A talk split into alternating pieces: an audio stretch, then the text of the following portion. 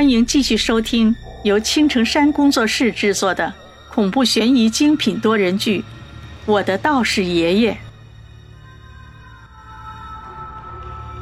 第三十五章：奇怪的病。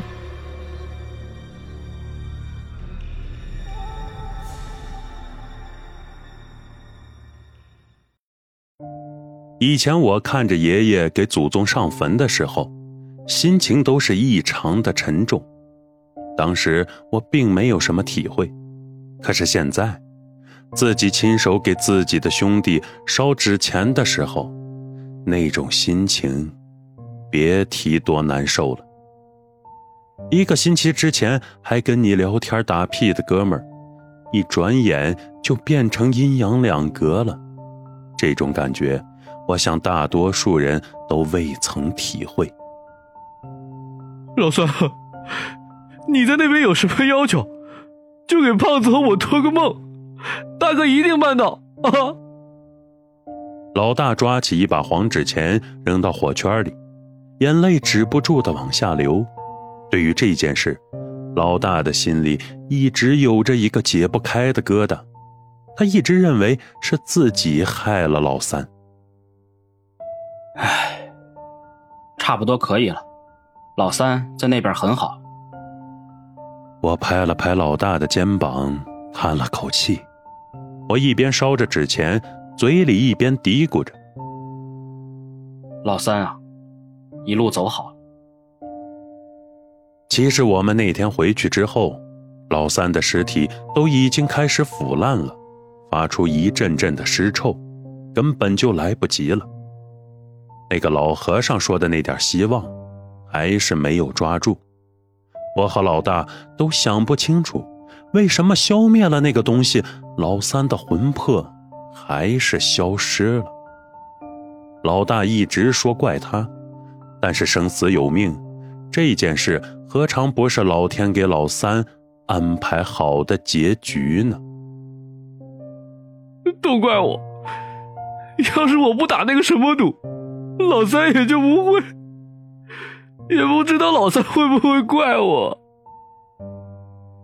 老大一边擦着眼泪，一边开始了自责。看着老大这个样子，我心里也不好受。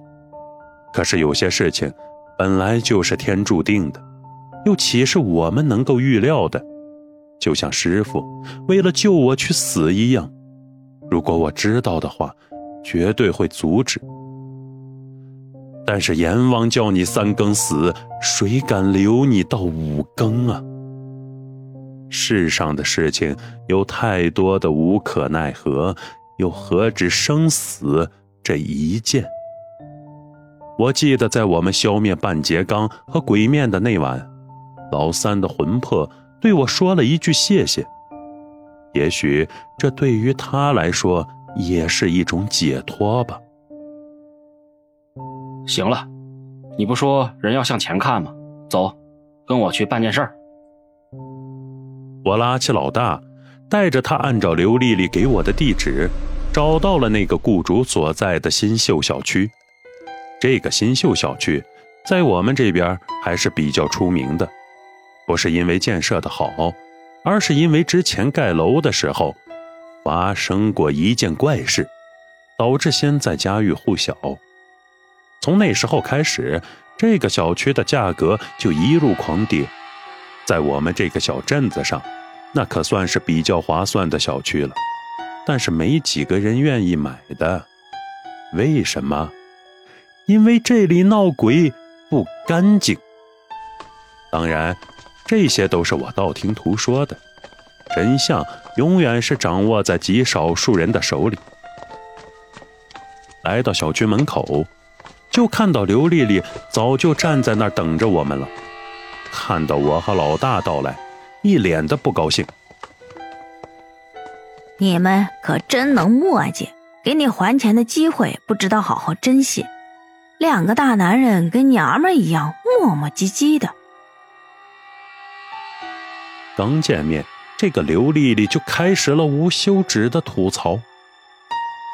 那个不好意思啊，有点事儿耽误了。我不好意思的挠了挠头。老大已经累得不行了，话都不想说。这个家伙一身的肥膘，走了这么远的路也是为难他。接下来，我就和刘丽丽边走边聊，大概的知道了这件事情的经过。原来这个生意是他的一个同学介绍的，这家人姓王，是姑姑和侄子住在一起，可不知道什么原因，侄子的眼睛突然之间就瞎了。去医院看了好几次，都没有什么效果，甚至什么原因都不知道。之前刘丽丽也来过一次，可没看出什么端倪，于是就找到了我。到了，我们还是先进去再说吧。不一会儿，我们就来到了四楼的一个门前。话说回来，这个小区还真是差劲儿。楼道里到处都是小广告，看来这家的经济条件也不见得好到哪里去。具体什么情况？不会又是鬼鬼神神的玩意儿吧？我和老大两人忍不住的问道：“哪那么多废话？进去看看不就知道了？”刘丽丽没好气的冲着我们嚷嚷道。王阿姨在家吗？我是小丽啊。刘丽丽对着门铃就开始了蹂躏，真是担心这个门铃会不会在她的手里被玩坏呀？这个暴力女，不愧是出马仙家的，就是彪悍。门打开了，从里面伸出一个中年妇女的头。神色慌张的左右看了看，才小声的对着刘丽丽说道：“丽丽，这两位是王阿姨好，这两位是我的朋友，也是道士，是我找来给你侄子看病的。”刘丽丽把我们归结为道士一类了，我那个心塞啊！老子是通圣一脉的唯一传人，好吧，哪是那些臭道士能比的？想归想，可我没胆子跟刘丽丽闹不愉快，那不是明摆着找死吗？那门里的女人打量了我们一下，才缓缓的开口：“进来吧。”那那那那啥，老四，呃。我就在门口呃等你们吧。老大看着阴森森的房间，下意识的就不想进去。不要说他了，就是我看到那个女人的时候，也有一种说不出来的感觉。顺便把门关上。就在我和老大展开拉锯战的时候，那女人头也不回的喊了一句。啊！快进去！我好不容易把这货推进了屋子，那把我累的是一身汗呢。刚才在进屋的时候，我就察觉到这个女人的脸上有一团黑气，但又不像是鬼魂的气息。到底是什么东西？只能见到正主再说了。来到屋子里，我仔细的看了一遍这里的布置。很简单的一个三居室的装修，并没有什么奇怪的地方。进去吧。那个女人在前面带路，领着我们来到了一间卧室的门前，悠悠的说了一句：“大白天的，这个屋里怎么这么暗呢？”我走进卧室，只见一片黑暗。这个房子。本来是向阳的，但是现在却十分的阴暗，就好像是在地下室一般。我记得上次来的时候，不是这个样子啊。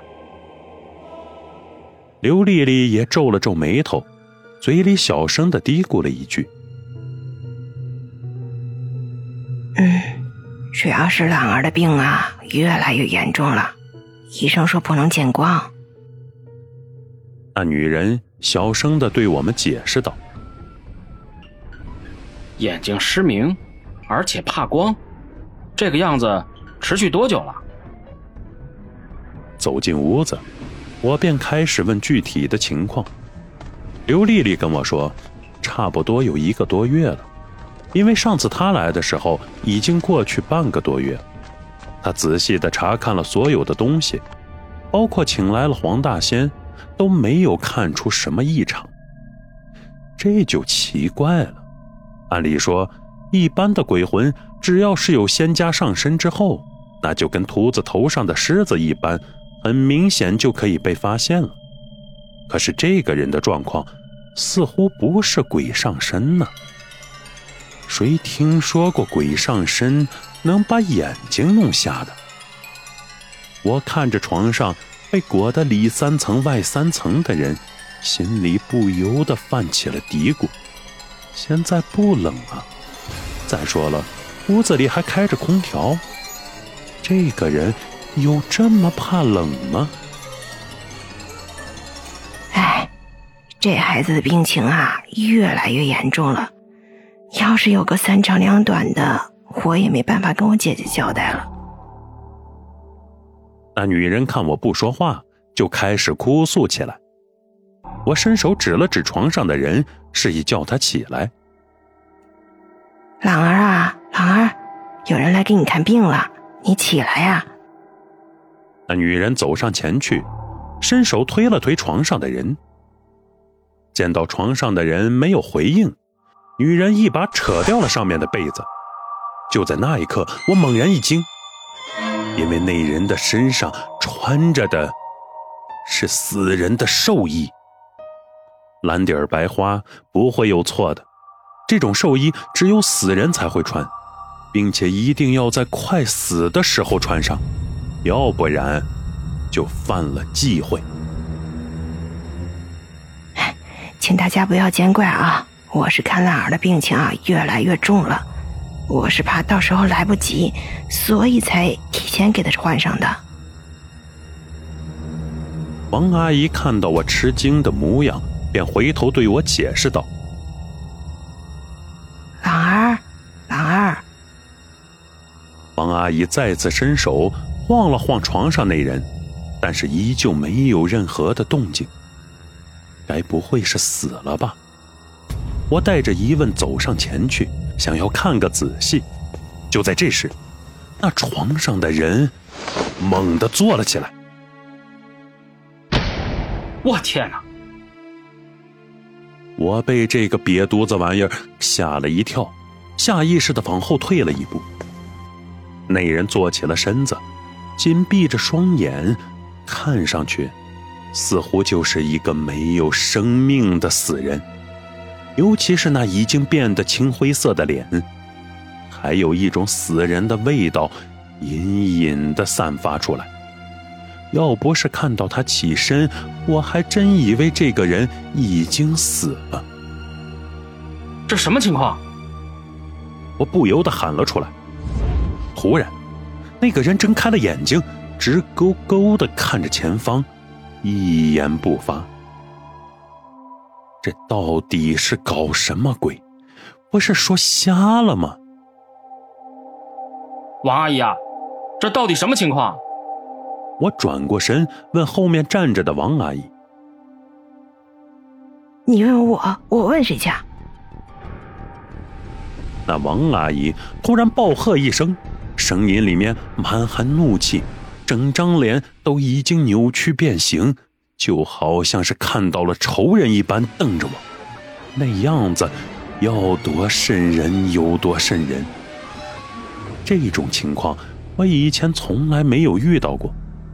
床上坐着的那位，看上去似乎是鬼上身，但是仔细观察又不是。